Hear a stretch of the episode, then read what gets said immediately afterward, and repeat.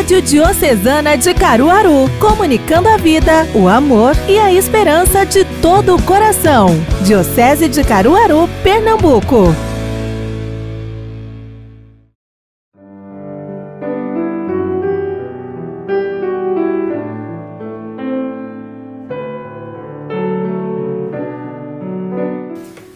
Desde domingo passado, nós temos meditado alguma parábola sobre a vinha. Domingo, Jesus nos fazia compreender o chamado de Deus através daquele pai que chamou dois filhos para o trabalho na vinha. Domingo retrasado ainda, daquele proprietário que durante várias horas do dia procurava operários para trabalhar na sua vinha. Hoje, novamente, o tema da vinha, porém de uma forma totalmente outra, mais forte, mais contundente. Apesar de que, na primeira leitura, o profeta Isaías acentuava os cuidados de Deus para com a vinha, cercava, construía um lagar para irrigação, a torre de guarda. Isso vale muito a tradução daquele outro salmo que diz: Deus cercou a vinha de carinho e proteção. Como Deus é cuidadoso, é amoroso com a obra que Ele mesmo criou. Como nós somos privilegiados em sermos cuidados, não existe expressão hoje mais bonita de amor do que o cuidado. Cuidar não apenas da ecologia, cuidar não somente do clima, mas cuidar da vida, do coração e especialmente da alma. E Deus é esse Pai amoroso e cuidadoso que cerca a sua vinha de cuidado, de carinho e de proteção. No entanto, há uma diferença abissal entre o cuidador da vinha no Antigo Testamento e Jesus contando-nos hoje esta parábola dos vinhateiros homicidas ou dos vinhateiros assassinos. Isaías terminava a sua narrativa da vinha dizendo que aquela vinha que produziu uvas azedas, uvas amargas, Deus retirou a cerca, Deus retirou todo o seu cuidado, abandonou a vinha deixou-a ali sem nenhuma proteção. E outro salmista continua dizendo: para que o javali da mata virgem a devaste. O porco selvagem foi lá, se alimentou, pisoteou e destruiu tudo.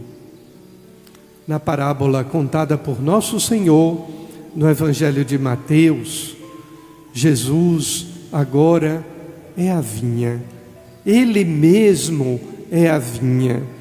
Essa vinha não será destruída, porque mesmo na cruz, após o terceiro dia, ganhou vida, ressuscitou. Esta vinha não será jamais abandonada, porque essa vinha agora faz parte da nova e eterna aliança. A vinha antiga, aquela que foi destruída, era como dizia o salmo que nós rezamos hoje, era a casa de Israel. Agora a questão na parábola dos vinhateiros é exatamente eles, os vinhateiros, somos nós.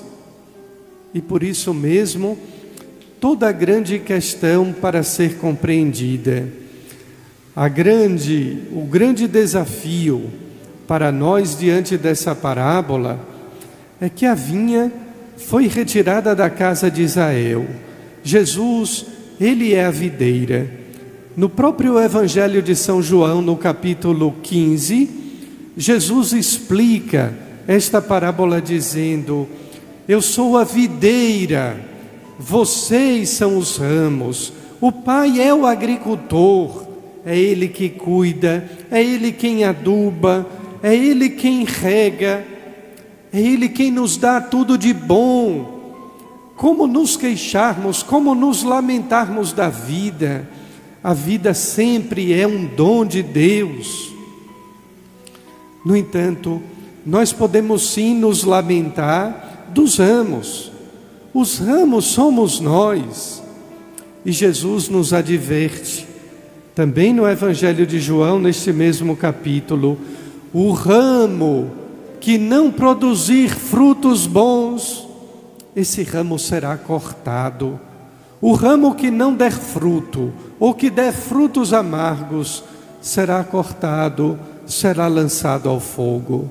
Se de um lado temos em nosso coração o consolo, a alegria, a certeza de que esta vinha, esta videira, é o próprio Cristo, e ela não será destruída, porque o Cristo já passou pela morte de cruz e já ressuscitou. De outro lado, devemos sim estar atentos e temer, porque nós somos os ramos. E ramo que não dá fruto, ramo que não produz ou que não dá fruto bom, é o ramo que será cortado e lançado no fogo. Queridos irmãos, podemos lembrar quantas vezes na vida existem podas. Havia uma teóloga, escritora de alguns livros, amiga minha, que costumava sempre dizer: Olhe, tenha paciência, ao mesmo tempo também tenha muita fé, porque Deus, na vida, nos poda.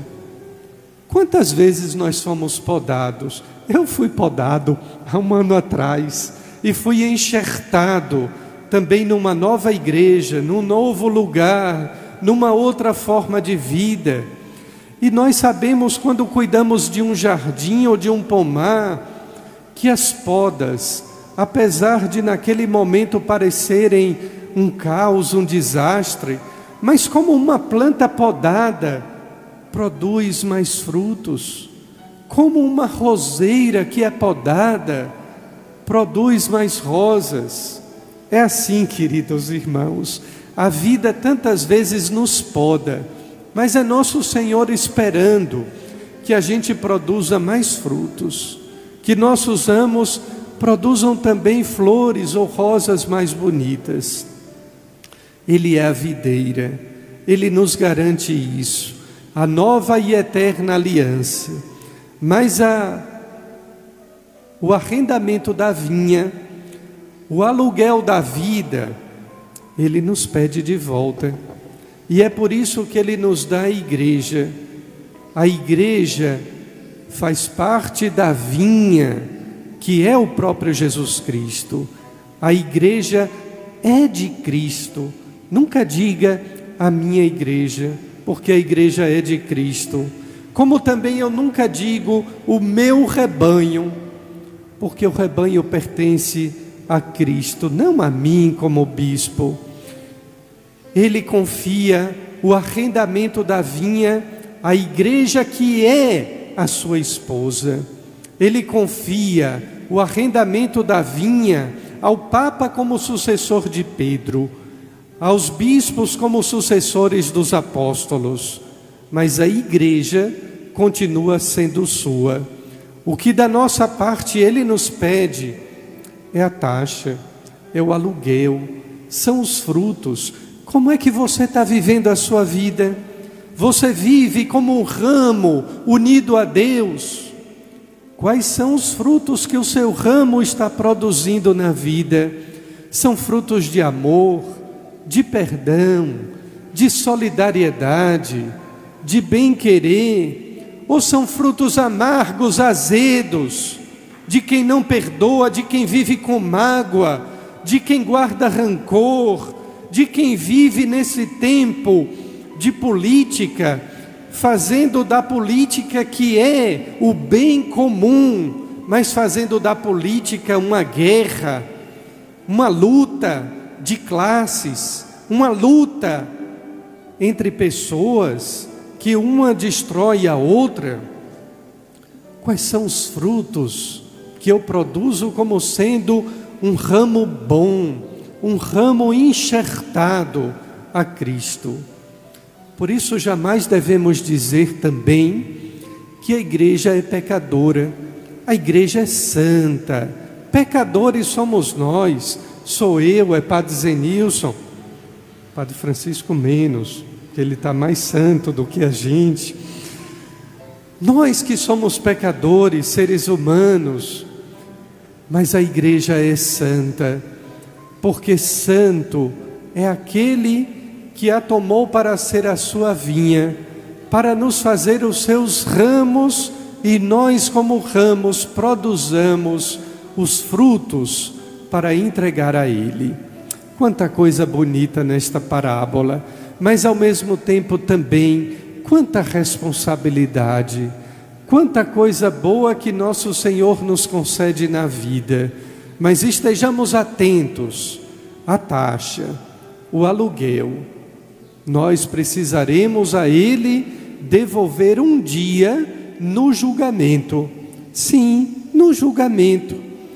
Nós não rezamos isso todo domingo e daqui a pouco vamos rezar de novo, que veio para julgar os vivos e os mortos. O julgamento é esse. Ele vai querer a taxa do aluguel, do arrendamento e vai nos perguntar: você, como ramo, quais foram os frutos? que você produziu. Frutos doces, frutos bonitos, rosas lindas, perfumadas, ou frutos amargos e azedos, flores murchas e fétidas. Quanta responsabilidade Deus nos concede, mas ao mesmo tempo, quanta grandeza, quanta beleza.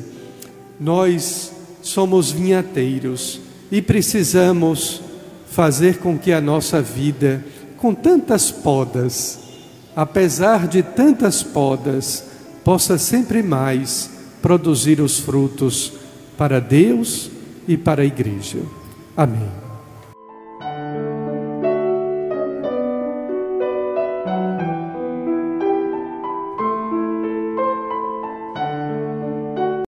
Diocesana a rádio do seu coração.